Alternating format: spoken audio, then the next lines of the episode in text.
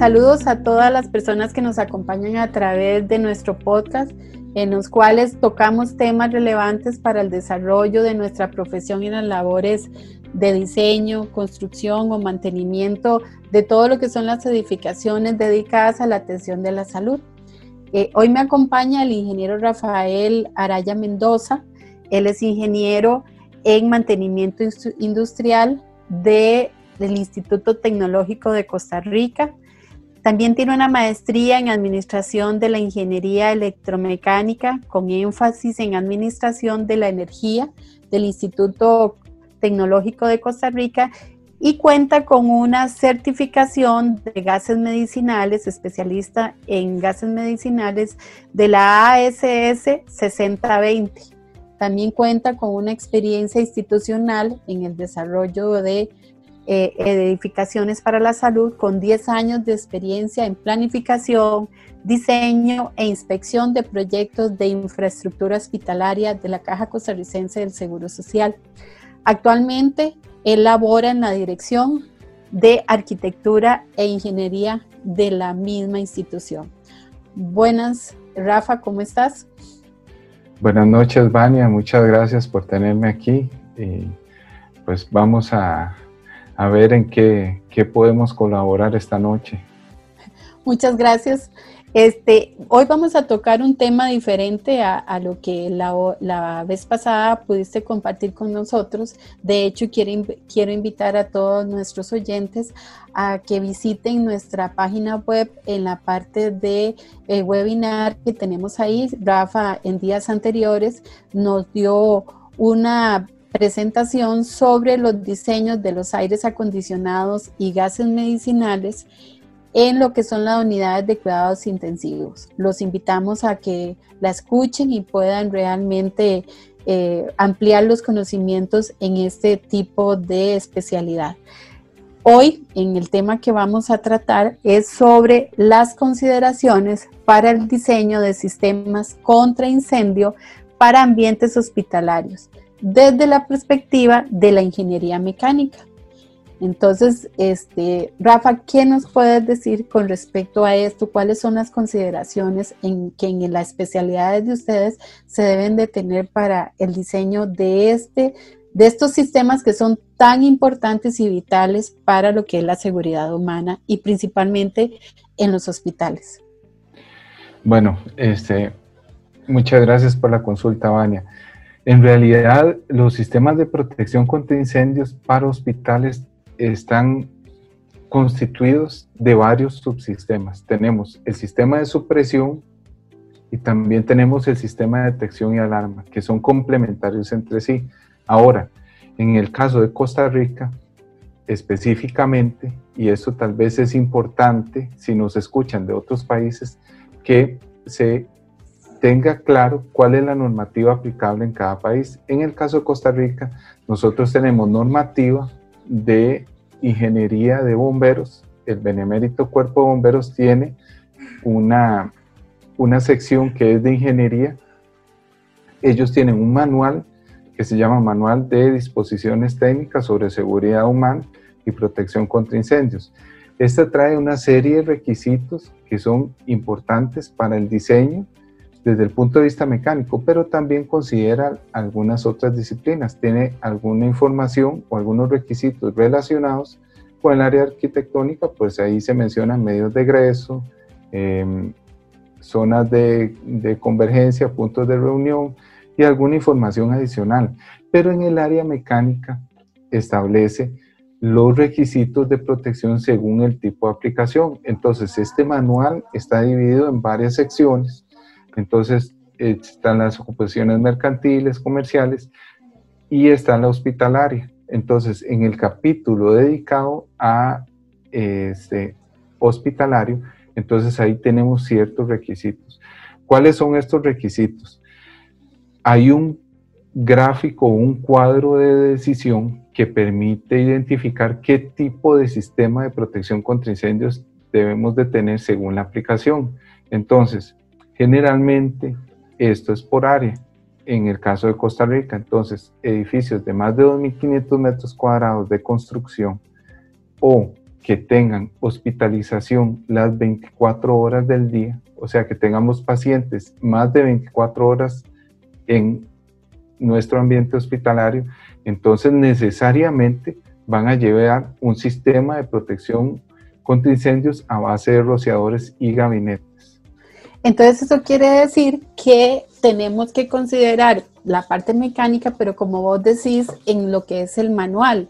El manual también habla de lo que es la parte de arquitectura y eso sí, yo quiero también pues aportar algo porque me, me parece que eh, tenemos que trabajarlo en conjunto todas las especialidades, como vos decís, la parte mecánica, la parte arquitectónica, puesto que la compartimentación es fundamental para que tanto el diseño tuyo como los medios de egreso, las escaleras de emergencia y todo lo que nosotros en los diseños tenemos que considerar realmente funcionen como un todo para lo que es la importancia de la protección de la vida humana, porque si es algo claro y como dicen los, los encargados de la parte de bomberos, cuando nos hemos reunido, cuando revisamos proyectos, y es que ante todo es la vida humana, no importa el equipo, no importa lo que se pierda, es el rescate. Entonces, esos elementos son fundamentales, me supongo también, para determinar ustedes qué tipo de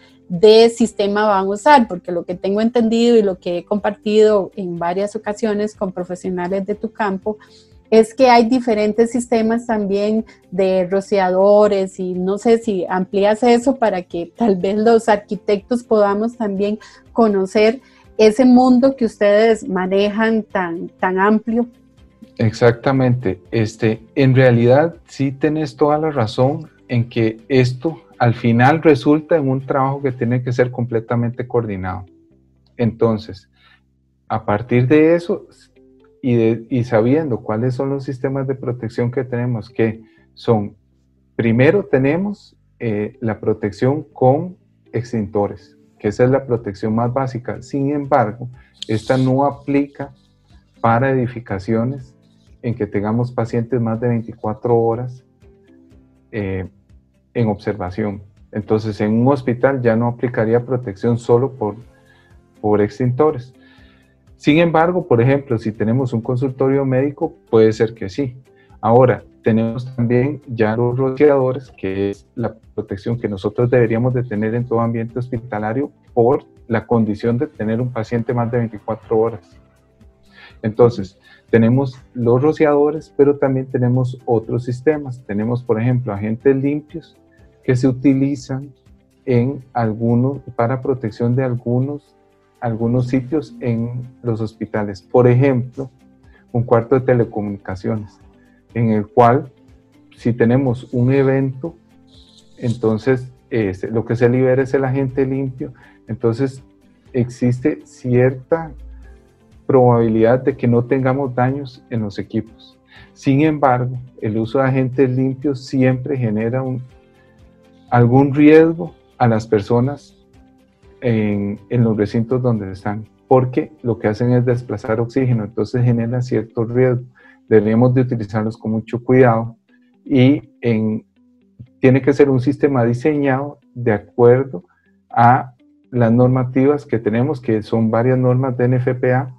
Entonces, esas las tomamos en consideración y también que no pasemos del umbral del 12% de, de reducción de oxígeno. O sea, que el oxígeno debe mantenerse al 12%. Ok, y ahora vos eso que decís, que son varias normativas de la NFPA, ¿cuáles son esas normativas que ustedes consideran? Ajá, este, en el caso específico de Costa Rica, ¿cómo se adoptaron las normas NFPA? Entonces tenemos la norma base, que es la NFPA 13, que es del sistema de rociadores. Tenemos la NFPA 14, que es eh, la de tubería vertical. Tenemos la NFPA 20, que es la instalación de los sistemas de bombeo. Tenemos la NFPA 25, que es el mantenimiento de esos sistemas de bombeo contra incendios. Tenemos también la NFPA 30, que es el almacenamiento de líquidos inflamables. Esto aplica porque también nosotros en los hospitales tenemos líquidos inflamables. Por ejemplo, tenemos bodegas con alcoholes, tenemos bodegas con distintos elementos que pueden ser inflamables, entonces aplica la NFPA 30. Tenemos la NFPA 45 que es para laboratorios. Tenemos también la NFPA 72 que es sistemas de detección y alarma. El sistema de detección y alarma es súper importante porque es la detección un poco más temprana. Ahora, el sistema de detección y alarma también tiene que interconectarse con el sistema de rociadores y el sistema de ventilación y aire acondicionado. Entonces, ajá. Disculpa, y, y todos estos sistemas tienen, me entra la curiosidad, tienen un punto de, control o cómo, cómo, tienen ustedes, cómo manejan o cómo diseñan ustedes toda esa cantidad de, sistemas y de controles y todo, ¿hay algún, algo que, que sea, qué sé yo, que lo registre, que, que dé alarmas para que las personas puedan eh, mantener este sistema que es tan vital eh, en estos centros de salud? Es correcto. Eh, por eso mencionaba la importancia de la NFPA 72 y su interconexión con otros sistemas porque en el panel de incendios, que es el lugar donde siempre va a estar monitoreado el sistema, entonces, por ejemplo, si nosotros tenemos una señal de que se abrió un rociador o se abrió un gabinete, tenemos un flujo de agua. Entonces, eso se va a mostrar en, el panel de alarma contra incendio. Si tenemos eh, una señal confirmada de humo o de incendio, entonces nosotros eh, podemos ver en ese panel cuál zona y qué, y qué detector está, está funcionando o está emitiendo la alarma. Pero además, cuando nosotros tenemos eh, la interconexión con el sistema de aire acondicionado y ventilación forzada, entonces nosotros podemos eh, decir, por ejemplo, eh, para evitar que pasemos humo de un lado al otro, entonces tenemos damper cortafuego que lo que hacen es cerrar una porción del ducto o, el, o todo el ducto de un sistema de aire acondicionado o ventilación y no permitir que el humo pase de un lado al otro, de un recinto a otro. Exactamente ahí es donde se colocan, que es lo que lo que me parecía muy interesante cuando hablábamos de la importancia entonces de trabajar en equipo, porque el arquitecto es el que diseña, digamos, la compartimentación y ustedes son los que determinan dónde ponen esos dampers por el diseño de las tuberías. Y no solo estamos hablando de las tuberías del sistema contra incendios, son todas las tuberías que llegan a, a, traspasar, por así decir, esa pared, ¿verdad? Exacta, exactamente, porque tenemos este, un montón de sistemas. Tenemos gases médicos, tenemos sistemas eléctricos, tenemos sistemas mecánicos, como bien usted lo dijo, de agua potable, agua fría, agua caliente, vapor, un montón de sistemas tenemos que penetran esas, esas particiones cortafuego. Entonces, tenemos que protegerlas con la pasta intumescente. Pero también aquí hay otros elementos importantes. El, el panel de alarma también puede este, apagar los equipos de ventilación eh, forzada y aire acondicionado. En caso de una señal de, que ya esté confirmada, entonces podemos apagar esos sistemas desde el panel. Y es lo que debería hacerse siempre, no por medio del BMS, porque si nosotros hacemos ese control por medio del BMS, tenemos un punto de falla. Entonces, eso es una situación que deberíamos de, Rafa, ¿y qué es el BMS? El BMS es el sistema de monitoreo de edificios. Ah, por sus siglas en inglés. Entonces es el sistema que generalmente monitorea y controla los sistemas de aire acondicionado, ventilación forzada, eh, algunos eh, elementos de los sistemas eléctricos, por ejemplo, plantas, este, bombas de diésel, bombas de agua potable, tanques de agua caliente, todos esos sistemas. Pero tal vez devolviéndonos un poquito más, si nosotros tenemos ese sistema de control, entonces, y queremos hacer el apagado de equipos de aire acondicionado o ventilación por ese medio, entonces tenemos un posible punto de falla. Lo ideal sería que nosotros lo hagamos directamente desde el panel de incendios, por medio de contactos secos. Estos contactos secos son por ejemplo, un switch eh, que enciende o apaga. Entonces, no hay forma el equipo siempre se va a apagar y siempre vamos a tener control. ¿Qué más podemos ver en ese panel eh, de incendios? También podemos ver, por ejemplo, que las plantas de emergencia están funcionando, que son un elemento súper importante en caso de que tengamos una, una conflagración, porque posiblemente se nos van a caer los sistemas principales. Entonces, tenemos que dar soporte a los sistemas eléctricos que son de, de soporte de vida según la NFPA 99. También existe otra norma que es la NFPA 90 que está relacionada con aire acondicionado ventilación. En esta vienen requisitos específicos para la ductería. La ductería es otro elemento importante que tenemos que tomar en consideración para estos detalles. ¿Y cuáles serían las características de esas? De en la NFPA 90 se menciona la, el, la UL 181. Esa UL 181 es relacionada con el cumplimiento del material para este, contra incendios y ASTM E84 y certificado UL 123. Son certificaciones que están relacionadas con, este, con esta seguridad de contra incendios. Entonces, el UL 181 es el estándar para el cerramiento de uso en ductos rígidos. Entonces, eso está relacionado con el material. Ya. ¿Y cuáles serían otras características que, que, digamos, los diseñadores en tu campo deben de considerar para todo lo que son estos sistemas? O sea, ¿cuáles serían los tips que vos darías para todos aquellos que están en este mundo? Sí. Principalmente por, te digo principalmente por la experiencia que vos tienes en lo que es la parte no solo de diseño, sino que cuando uno ha diseñado y llega a la práctica y empieza a construir, es ahí donde más bien comprende este, que, que todo lo que ha evolucionado y, las cosas que en la marcha uno tiene que corregir e implementar. Entonces yo sé que, una cosa es diseñar y en el momento de la construcción es ahí donde te enfrentas a, momentos que tienes que solucionar ya. Entonces, eh, ¿cuáles son los tips que vos consideras que son fundamentales que debemos de, tomar en cuenta o que ustedes deben de tomar en cuenta en el proceso de cuando están diseñando y muchas veces nos toca que asumimos un, proyecto que han diseñado otros. Entonces, ¿qué es lo que uno tiene que revisar de primero en este tipo de, de, diseños de estos sistemas. Ok, sí, este, estoy totalmente de acuerdo con el comentario tuyo. Este, una cosa es diseñar y otra ya es enfrentarse a la realidad constructiva.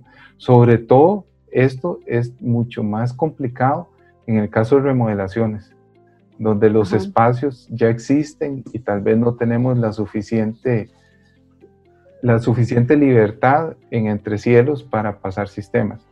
Ahora, en, específicamente en el área mecánica es importante iniciar con establecer y clasificar el riesgo que nosotros tenemos.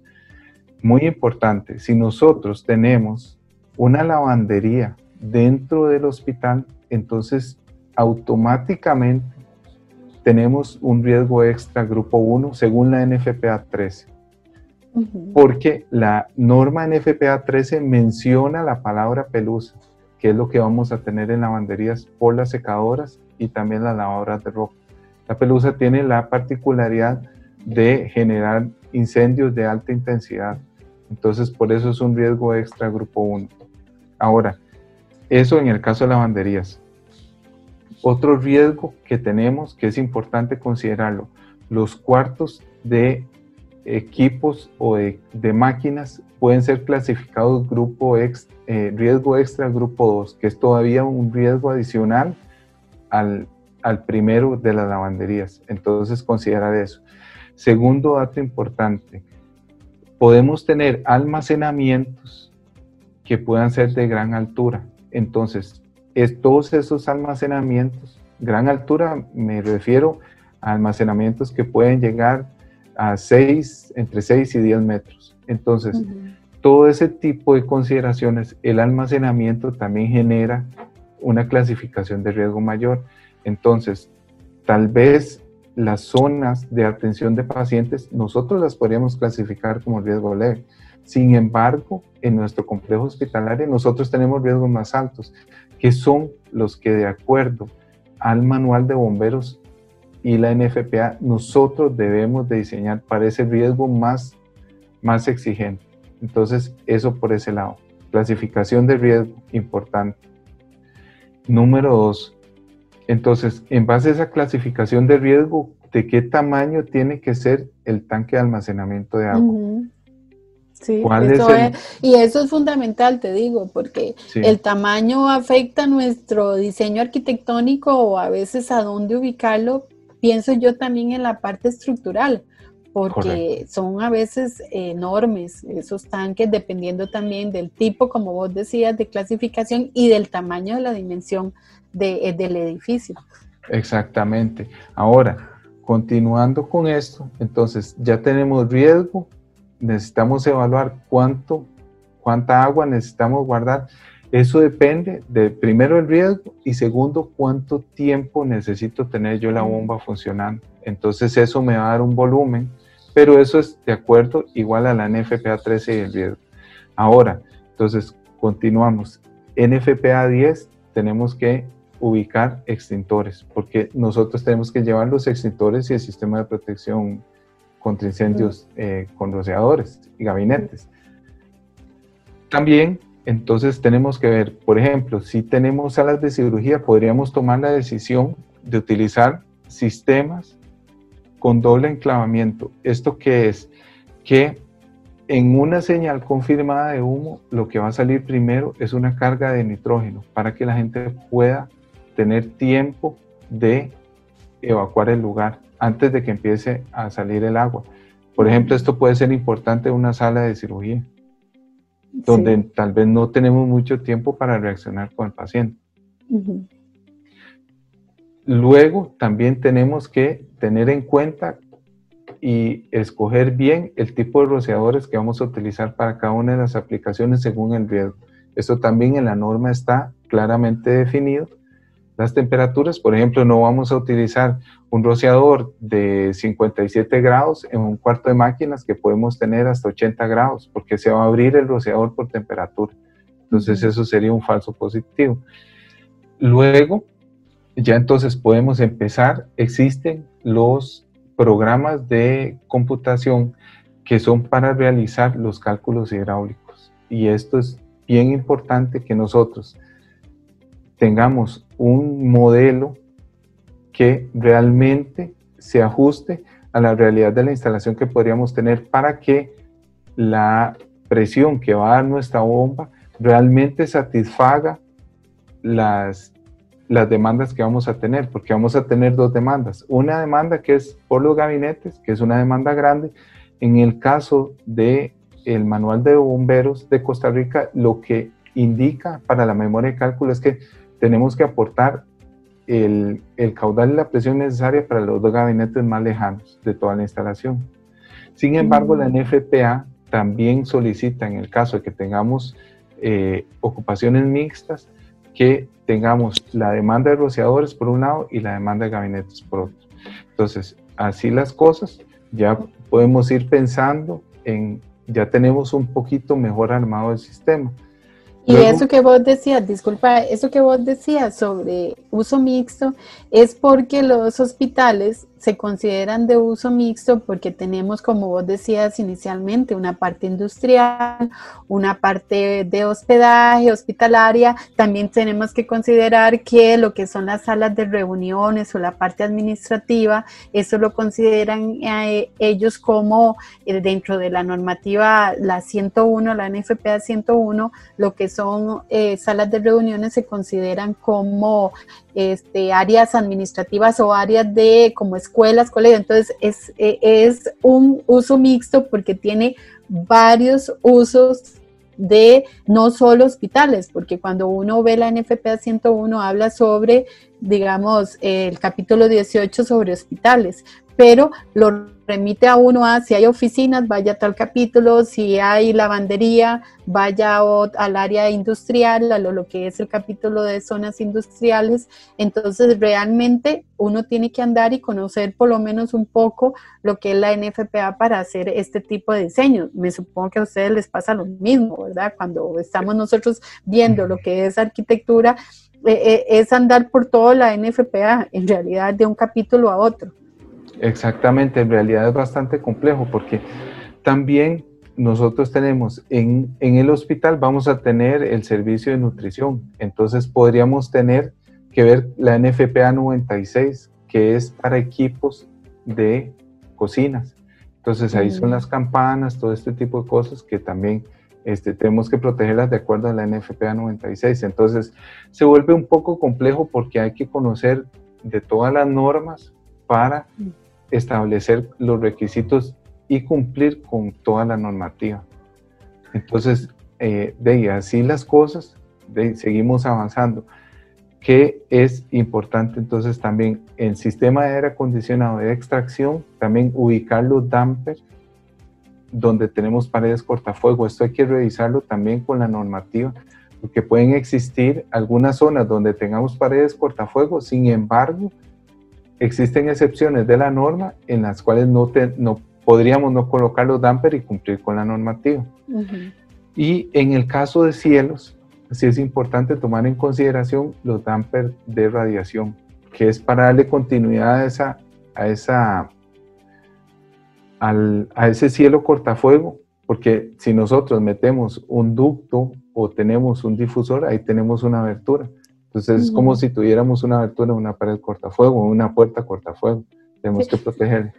Sí, es que tal vez, como para los que nos escuchan, de uno puede hacer la compartimentación ya sea a través de paredes y también en ocasiones uno hace compartimentación lo que es la parte de cielos. Entonces, dentro de lo que la seguridad humana pide y, también las normativas, ya sea de cada uno de los países y sobre todo la NFPA 101, lo que indica es que uno tiene que proteger eh, los recintos tanto de que no salga el fuego como que no ingrese el fuego. Entonces es ahí donde se debe de hacer la compartimentación tanto por los dos extremos. Y muchas veces eh, tenemos un, área que tenemos que aislar totalmente, entonces no podemos, a mí me ha pasado que hay que, tal vez las alturas de las paredes son demasiado este, costosas, llevarlas a veces hasta 10 metros, entonces al hacer la compartimentación cielo, disminuyo ese costo. Y por ende, tienen ustedes a colocar los accesorios que son necesarios para cumplir esto. Es correcto. También otro caso que se da es donde tenemos louvers en puertas cortafuego, que eso es mm. bien importante también considerarlo porque es un costo, es, un costo adicional de esa puerta. Ya la puerta de por sí puede ser costosa, pero ponerle un louver que sea que tenga el damper cortafuego, entonces también puede ser un costo importante. En el caso de ventanales también tenemos que considerar los rociadores que son para este tipo de aplicaciones. Porque eso puede darse en atrios, en lobbies, en, ese tipo de, de, recintos que están dentro del ambiente hospitalario igual. Y también, por ejemplo, si tenemos instalaciones de gas, entonces tenemos que verificar la normativa aplicable, pero también tenemos NFPA 54 y NFPA 58 para este efecto. Entonces también tenemos que revisar todo eso. Sí, realmente son sistemas que, como dicen, no se ve, pero, pero el saber que existe eh, da seguridad tanto a los que eh, están laborando ahí como las personas que están en hospedaje, porque realmente eso es un hospital cuando tienen camados, es hospedar a los pacientes mientras tienen ese proceso de recuperación. Y todo esto lo que permite es eh, conjunto, me supongo también con lo que es eh, las brigadas de, de rescate, que nos garanticen que realmente son mínimos las pérdidas humanas que se va a dar aquí.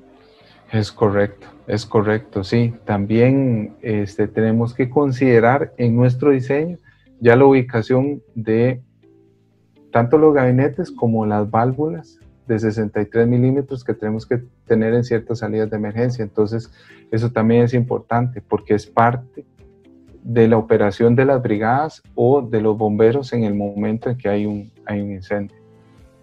Sí, no, no, definitivamente yo cada vez que, que escucho o participo en un evento o soy parte de un equipo de diseñadores y, de, y en la parte de construcción, uno comprende que es tan complejo un centro hospitalario, un hospital, o por más sencillo que sea, siempre previa, eh, eh, siempre lo más importante es el ser humano y la seguridad que se da, aparte de la prestación de salud.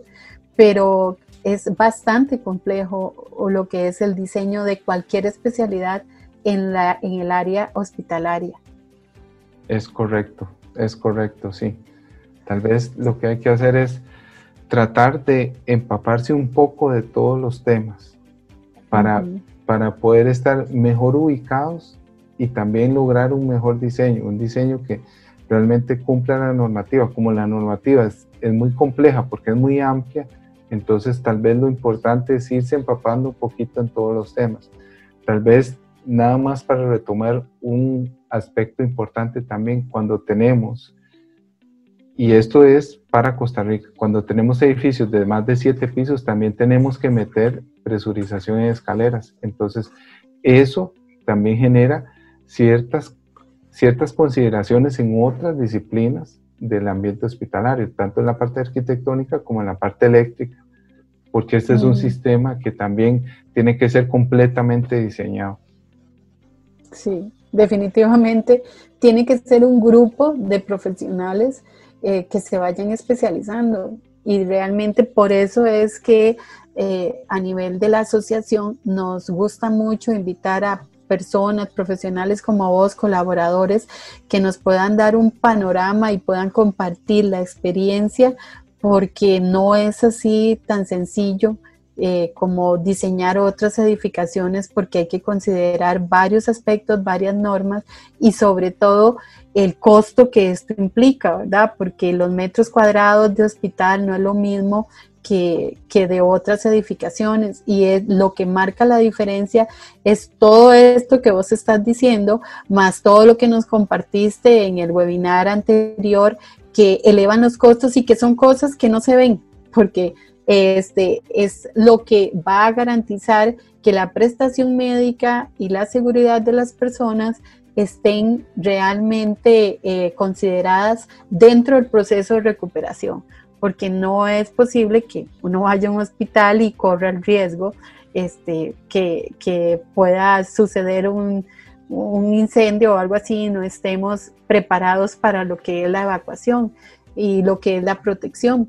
Y a mí siempre me queda, me queda una duda porque muchas veces uno ve en las películas lo fácil que es que el sistema de, de rociadores este, se, se abra. ¿Cómo lo diseñan ustedes? ¿Por sectores o cuando este, se da una alarma contra incendio, todo un piso o todo el edificio se, se abren los rociadores? ¿Cómo es, digamos, ese diseño? ¿Se hace por áreas, por sectores? ¿Cómo funciona? Eso más que todo es por, eh, es por áreas. La NFPA lo que considera es un riesgo a la vez. Entonces, yo tengo, yo puedo tener un sistema de bombeo que lo que tengo que garantizar es que si es, si todo el complejo hospitalario está pegado a una bomba y que también cumple con las restricciones de eh, cantidad de área, superficie por cada tubería vertical que yo tengo. Las tuberías verticales son esas tuberías rojas que vemos casi en todo lado, que es la que lleva la tubería contra incendios hacia arriba. Entonces, considera un riesgo a la vez. Por ejemplo, si yo tengo un edificio de cuatro pisos y a la par tengo un edificio de un piso, entonces yo tengo que garantizar que el caudal me llega a lo más crítico que yo tengo. Pero si tengo un incendio en el piso 4 y tengo otro incendio en el piso 1, tal vez el del piso 4 lo podemos atender, pero el del piso 1 ya sea un poco más complicado porque es para un riesgo a la vez. De todas formas, también sería muy difícil que tengamos dos incendios en dos zonas diferentes de un hospital, porque existen otros sistemas también. Ok, no, realmente este, es demasiado interesante y yo en lo personal me apasiono cada vez más el conocer de detalles y de otras especialidades en lo que es el campo de los hospitales y de ahí la importancia siempre que digo que es un trabajo interdisciplinario, un grupo de profesionales que deben de sentarse, diseñar y conocer de todo un poco. Realmente te agradezco mucho el espacio este que, que tomaste para explicarnos lo complejo que es eh, los sistemas de diseño contra incendio, pero lo que implica de seguridad en cada una de las edificaciones cuando estos se instalan. Eh, muchas gracias, Rafa, de veras, por este, por este rato, por este compartir de conocimientos y esperamos que, que nos sigas colaborando con temas tan relevantes como es la seguridad, como son los diseños de gases, aires acondicionados en lo que son los hospitales. Claro, Vania, con muchísimo gusto. Tal vez quisiera cerrar con, este concepto. En realidad los sistemas de protección contra incendios en un hospital se diseñan de tal forma que la evacuación del paciente sea la última opción. Tiene que ser tan seguro que más bien no tenga que evacuarse, porque imagínese lo complicado que puede ser evacuar un paciente que está pegado a un montón de máquinas. Entonces ese es el concepto principal. Bueno, muchísimas gracias, ingeniero Araya, y a todos los que nos escucharon. Este, muchas gracias por el tiempo y esperamos que haya sido de mucho interés para ustedes y los esperamos en nuestro próximo podcast. Hasta luego. Gracias.